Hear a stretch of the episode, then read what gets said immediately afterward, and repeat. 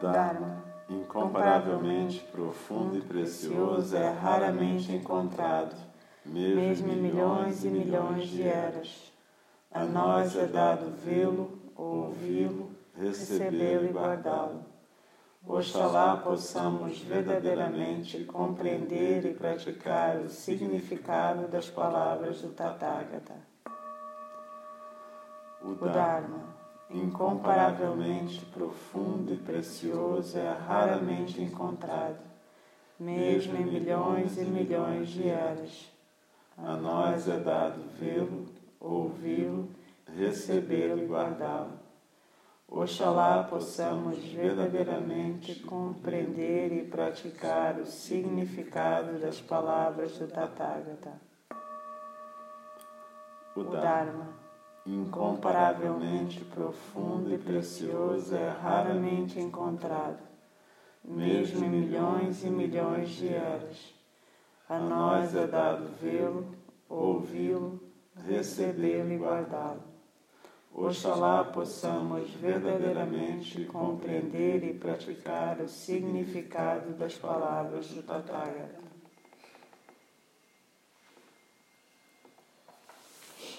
Então, procura reconectar com o seu raro. E a gente vai continuar o nosso estudo dos mestres a respeito do zazen na vida diária. A gente já estudou alguma coisa de Taizan Maizumi Roshi, de Tokuda Roshi. E hoje eu vou usar alguns trechos de um livro de Dainin Katagiri Roshi, que foi um professor importante que foi para os Estados Unidos na década de 60. E esse livro chama-se Retornando ao Silêncio. E Dainin Katagiri Roshi também é da tradição de Dogen Zenji e, portanto, ele está preocupado exatamente como é que você vive o Zen no dia a dia. Robert Thurman, um dos mestres americanos, alunos dele, comenta, né? Comenta algo que o Dainin Katagiri Hiroshi dizia. Ele dizia assim: podemos ajudar de muitas maneiras. Usar papel higiênico com cuidado é ajudar os outros. Não pense que ajudar é uma coisa difícil. Em nossa vida cotidiana, podemos ajudar alguém ou alguma coisa o tempo todo. Katagiri faz sua mais importante declaração quando desfralda a bandeira dos Zazen Zenji Dogen, o sentar como Buda, que é a meta de todo o budismo, a meta de toda a vida, a verdadeira entrada, o fundamento e a meta suprema de toda religião. Ele nos inicia na mandala da perfeita segurança religiosa do monumento inconsútil de Dogen. Apenas o Zen, na postura sentada, é a eterna e máxima experiência, o reino do fim em si mesmo. Roshi Katagiri faz essa oferta a todos nós, quer sejamos budistas, cristãos, judeus, ateus ou hedonistas. O zazen penetra e é praticável em todas as esferas da vida humana, esquiando, jogando basquetebol, dançando, do que quer que você faça. Essa é a prática básica universal, porque criamos outra vez a vida dia a dia. Esse também é o ponto culminante deste livro podemos nos sentar ao lê-lo. Isso nos faz lembrar que não há nada mais importante.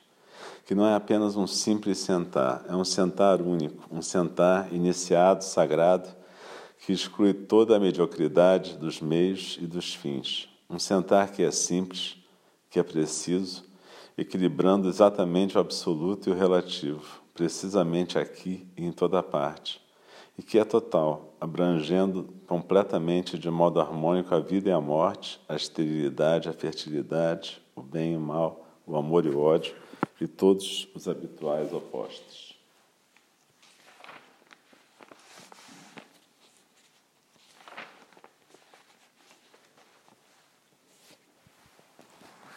Então a gente pode passar para as próprias palavras de Dainin Katagiri Hiroshi no capítulo O Zen na Vida Diária.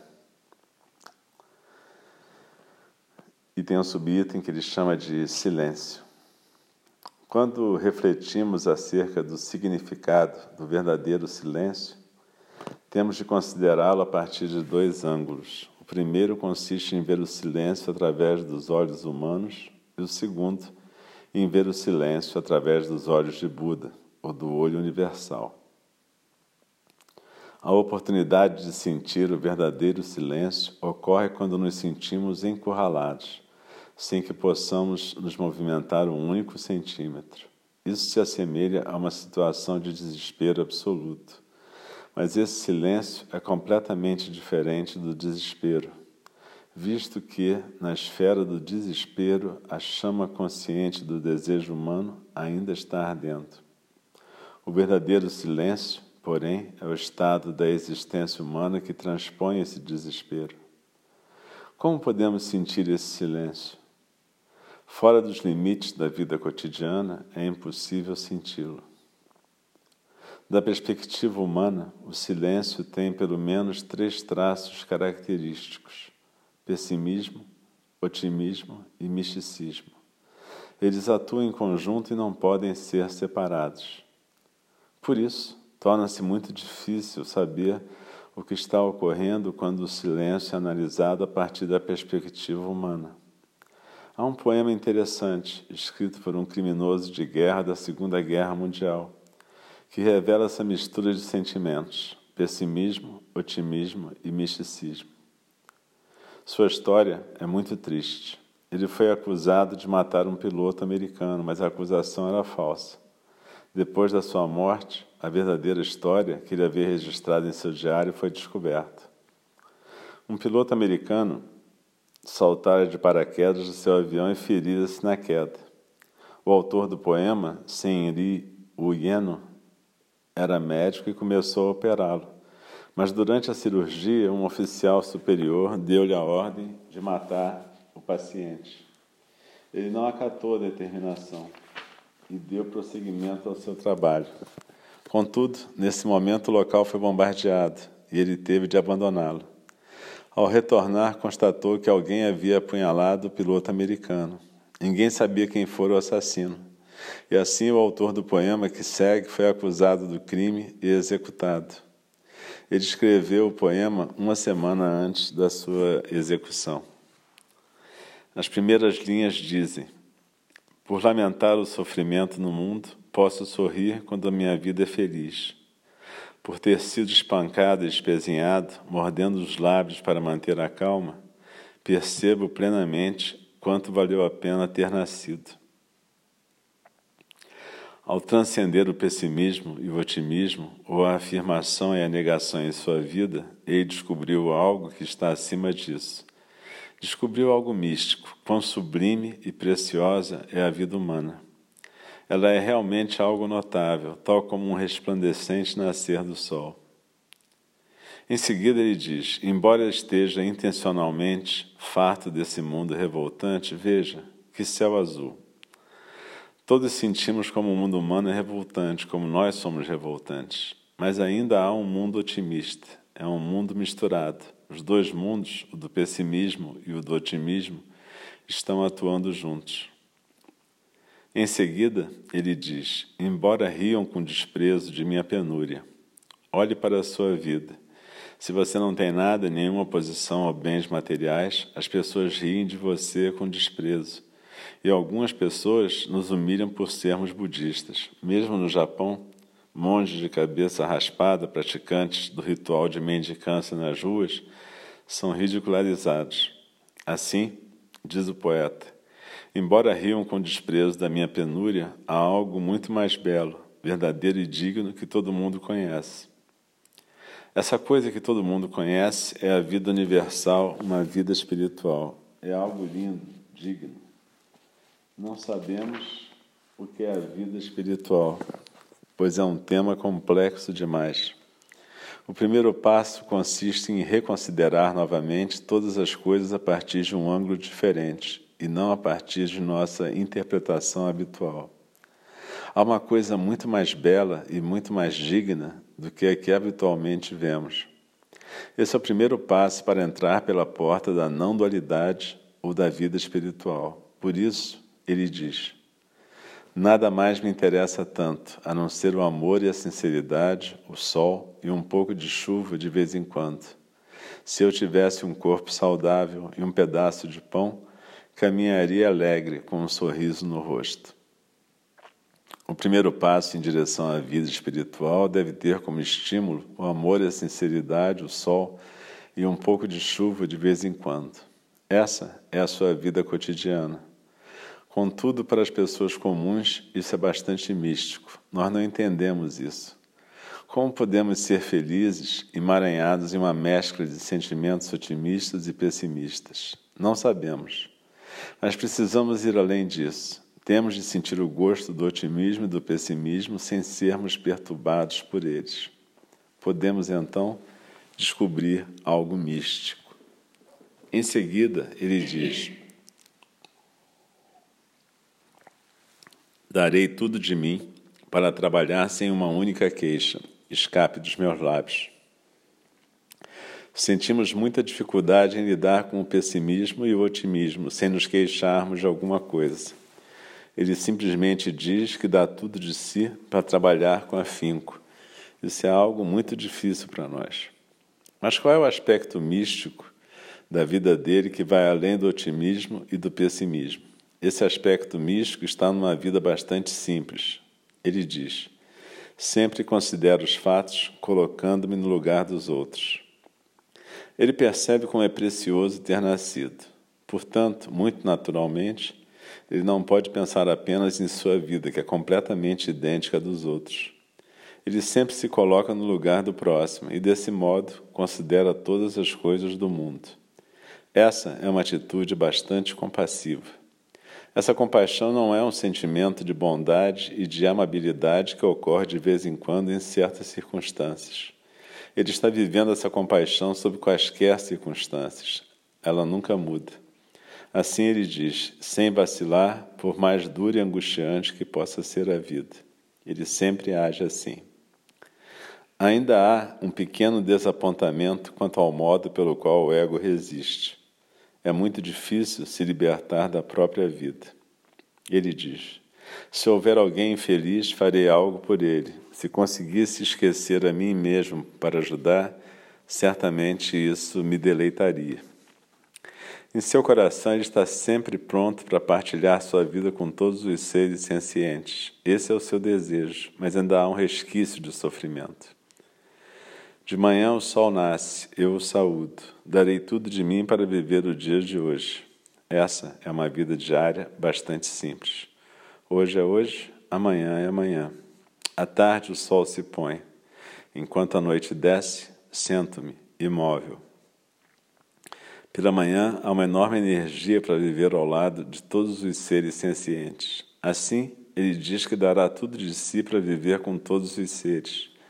Essa é a sua saudação matinal ao nascer do sol. À noite, porém, não sabemos o que o dia seguinte nos trará. Disseram-me que de manhã, quando serviam ao criminoso um prato especial, esse seria o dia da sua execução. Quando a refeição matinal não tinha nada de especial, os prisioneiros se sentiam aliviados. Tinham mais um dia de vida. Mas à noite eles não sabiam o que aconteceria no dia seguinte. É por isso que ele diz que, quando o sol se punha à tarde, ele simplesmente permanecia imóvel. Não havia nada que ele pudesse fazer. Tudo o que ele podia fazer era sentir muitos sabores: pessimismo, otimismo e algo maior do que isso. Não podemos afirmar que se tratava exatamente do silêncio, porque o verdadeiro silêncio não tem nenhum sabor, mas ele estava se aproximando. Quando o silêncio se manifestou em sua vida, havia pelo menos três sabores. Com um pequeno sonho em meu coração, durmo, tão calmamente quanto um passarinho. Se pudesse dispor do meu tempo, eu o empregaria na leitura de uma antiga coletânea de poemas, refletindo neles a sós com calma. Isso é tudo que ele podia fazer. Mas ele sempre tinha um pequeno sonho. E com isso podia simplesmente dormir tranquilo como um passarinho. Em sua própria vida, ele descobriu uma pitada de felicidade. Ele expressou com admiração por todos os seres sencientes. Em seguida, ele diz: Encontremos por nós mesmos a felicidade. Essa pequena felicidade tem um valor imenso. Ninguém pode nos dar a felicidade, ninguém pode nos dar satisfação. Mesmo a doutrina de Buda nunca pode realmente dar-nos qualquer satisfação ou felicidade. Encontremos por nós mesmos a felicidade. Por nós mesmos significa não exibir nosso ego. Não podemos exibir nosso ego e encontrar a verdadeira felicidade. Ele passou por muitas coisas em sua vida e não teve nenhuma oportunidade de exibir seu ego por ter sido espancado, espezinhado, mordendo os lábios para manter a calma. Finalmente, o que sua vida expressou foi felicidade. É por isso que ele diz: encontremos por nós mesmos a felicidade. Continuemos assim nossa jornada diária. Essa é sua firme resolução, na ausência de qualquer resposta clara ao porquê ou ao como. No íntimo, lágrimas de prata como pérolas e a alegria do sol. Essa é de fato uma afirmação contraditória, ao mesmo tempo pessimista e otimista. Lágrimas de prata significam tristeza, mas no interior da tristeza temos de ver o sol brilhar. Isso significa que precisamos ter um amplo sorriso. Quase no início do poema, ele diz: Nada mais me interessa tanto a não ser o amor e a sinceridade, o sol e um pouco de chuva de vez em quando. O sol significa o amplo sorriso, o aspecto luminoso da vida humana. Por outro lado, precisamos de um pouquinho de chuva de vez em quando. Essas chuvas são as lágrimas em sua face. Não precisamos de muita, porque se assim for, será muito triste. Portanto, ele espera uma pequena quantidade, mas no interior das lágrimas de prata, como pérolas, deve haver o sol brilhando como um amplo sorriso. Em seguida, ele diz que, se vivermos desse modo, certamente algum dia poderemos olhar calmamente para o nosso passado e, com um sorriso, ver nossa vida. Poderemos sorrir para a nossa vida, não importa como tenha sido não importa os enganos que tenhamos cometido, não importa se fomos ou não bem-sucedidos. Esse poema realmente nos mostra o que é o silêncio a partir de uma perspectiva humana e que tipos de sabor podemos provar. Na verdade, trata-se de uma mescla de pessimismo, otimismo e misticismo. Mas lembre-se, nas esferas mais profundas da vida humana, mais profundas do que esses três sabores, ainda há uma vaga e triste mágoa ou uma sensação de insatisfação. É muito difícil libertar-se desse sofrimento. Não se trata exatamente de uma dor, mas de uma espécie de lamento silencioso interior. Ele está sempre presente. Lembre-se, é por isso que Buda disse ser a vida caracterizada pelo sofrimento, que não é essa compreensão habitual do sofrimento. Ela é muito diferente. Não há outro modo de experimentá-lo realmente em profundidade a não ser com os três sabores do otimismo, do pessimismo e do misticismo. Esse é o silêncio visto a partir do ponto de vista dos olhos humanos. Do ponto de vista do universo do olho de Buda, o silêncio é exatamente como ele é, ou aquilo que ele é em si mesmo. É muito tranquilo. A doutrina de Buda sempre menciona isso. Se queremos saber quem somos e entrar em contato com a natureza real, silenciosa e profunda da nossa vida, temos de ser como realmente somos. De que modo? Através do zazen, sentando-nos em meditação. É por isso que para nós isso é muito importante. Quando sentamos, dois sabores estão presentes. Um deles é bastante aguçado, decepa as ilusões, o sofrimento, a dor e qualquer emoção, como uma espada afiada. Isso se chama sabedoria. Mas no interior da sabedoria deve haver compaixão, que consiste, com o correr do tempo, em ver a vida humana. A compaixão não é algo que tentamos criar, não podemos fazê-la. Ela provém do grau de nossa prática que acumulamos durante um longo tempo. Ela ocorre de modo natural.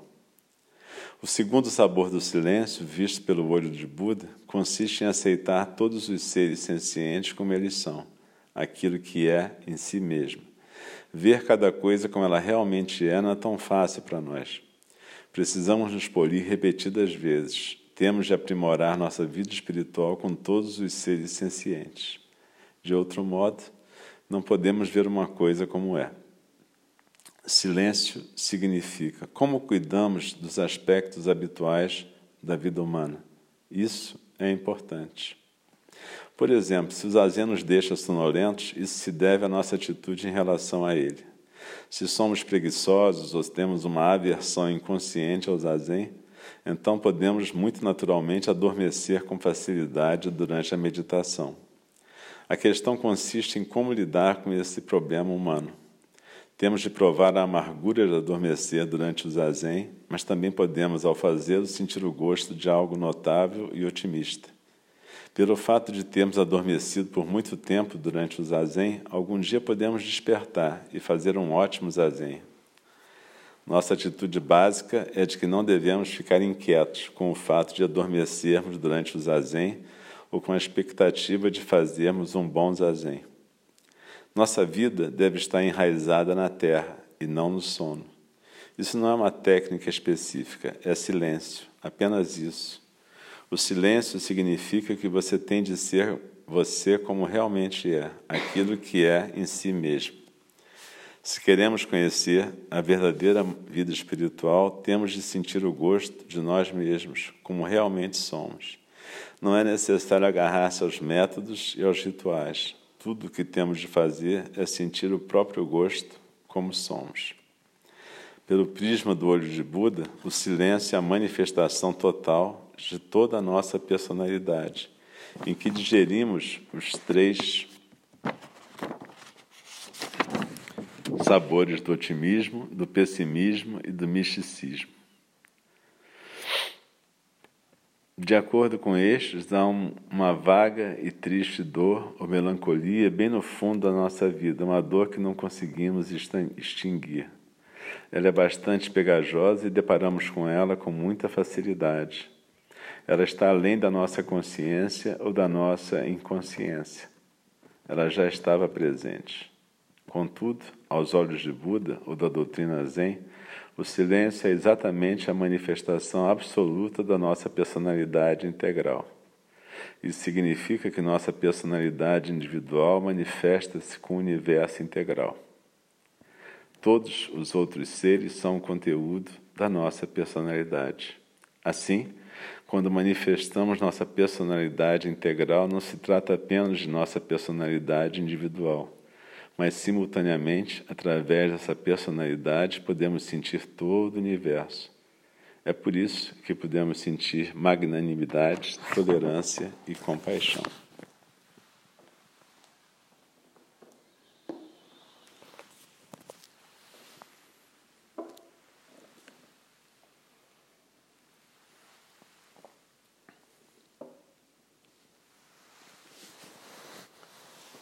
Então, Dainin Katagiri Roshi está falando aqui exatamente daquilo que é a manifestação do zazen, o silêncio. Quando a gente está praticando e toca naquele espaço aberto e ilimitado, a gente entende que quando a gente está se manifestando a partir desse ponto, a nossa manifestação básica é o silêncio. E não é um silêncio de quem está se obrigando a não falar nada, é simplesmente o silêncio de quem realmente existe. Dogen Zenji dizia que o Dharma era ensinado pelas montanhas, pelos seixos, pelos muros, pelas telhas pelos rios e pelo vento.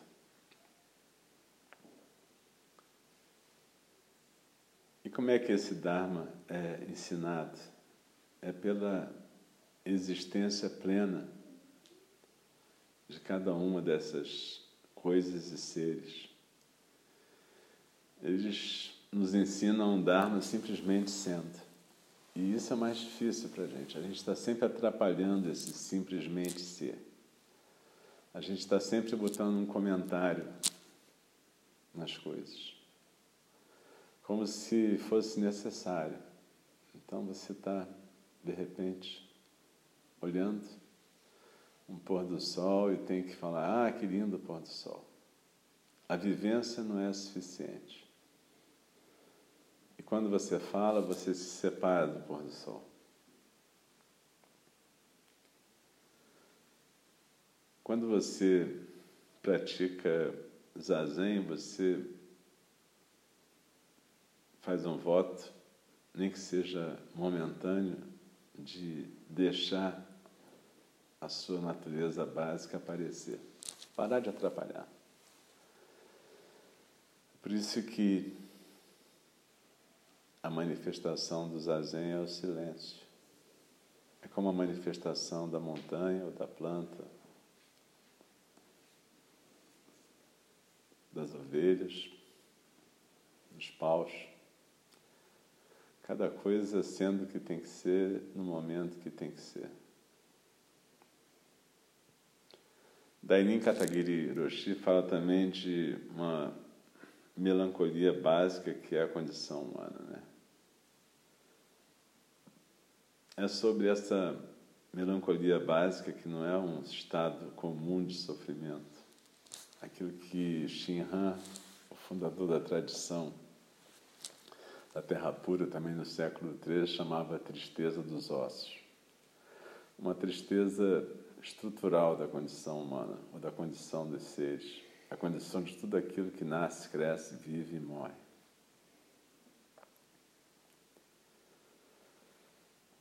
Então, quando você, através do silêncio, deixa essa natureza básica aparecer, aparece também uma compaixão.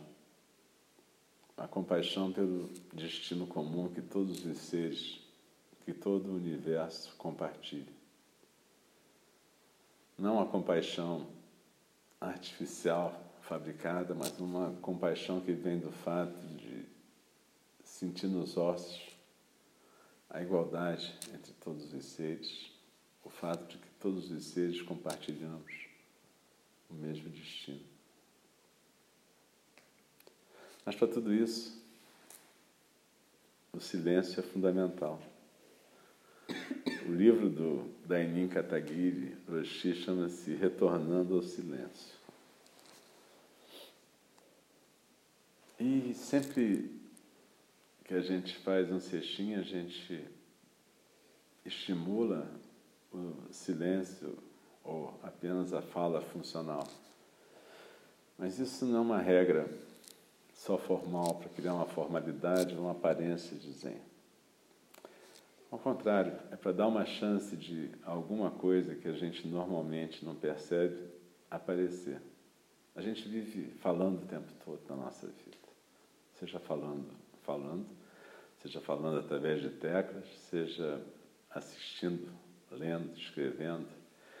Difícil a gente realmente manifestar, deixar o silêncio fluir através de nós. E o cestinho é uma oportunidade então, quando vocês estiverem mais tarde, daqui a pouquinho, fazendo uma caminhada consciente, a ideia é que vocês possam estar plenamente presentes na caminhada, presentes na sensação da terra, presentes na sensação do ar, nos passos que são dados, nos odores, mas ao mesmo tempo sem comentários, nem mentais nem verbais, simplesmente presentes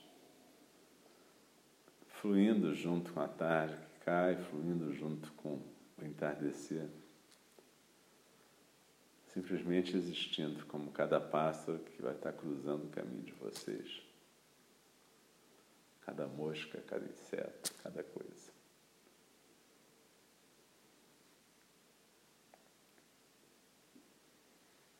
Então a gente, nessas instruções de meditação, como eu já disse, a gente eu estou fazendo uma coisa meio didática que é separar umas fases da meditação que na verdade não são em realidade separáveis. Na verdade, elas estão acontecendo o tempo todo na meditação.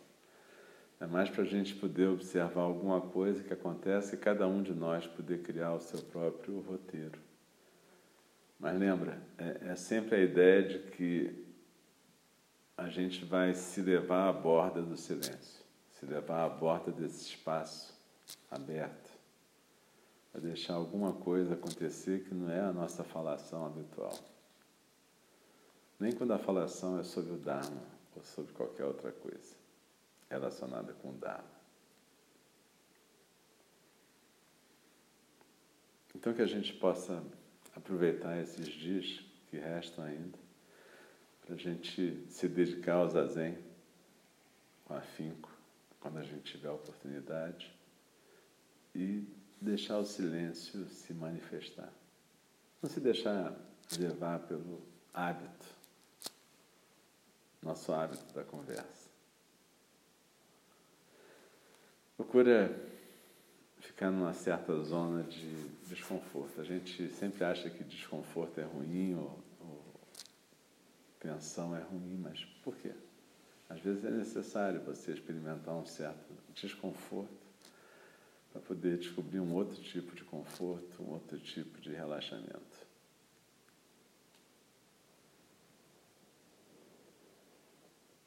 Então procura simplesmente praticar e que a gente consiga favorecer a manifestação do silêncio.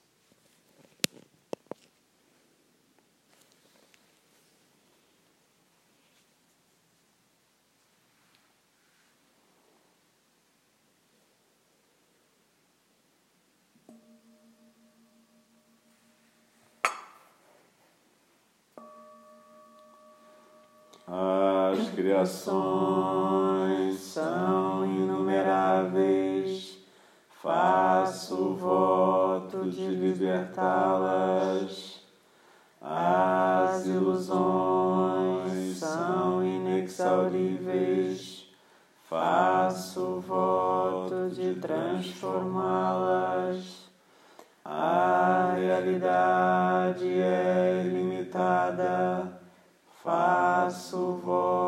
de percebê-la.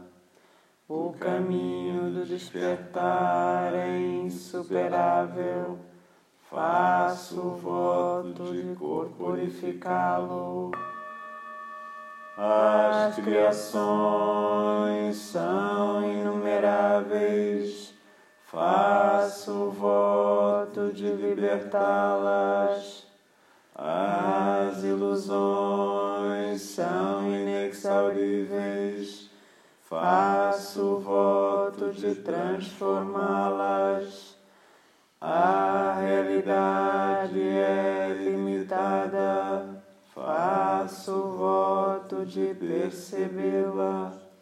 O caminho do despertar é insuperável faço voto de corporificá-lo.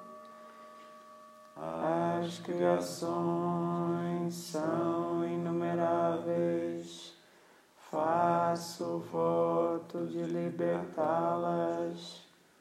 As ilusões são inexauríveis, faço voto de transformá-las. A realidade é ilimitada, faço voto de percebê-la.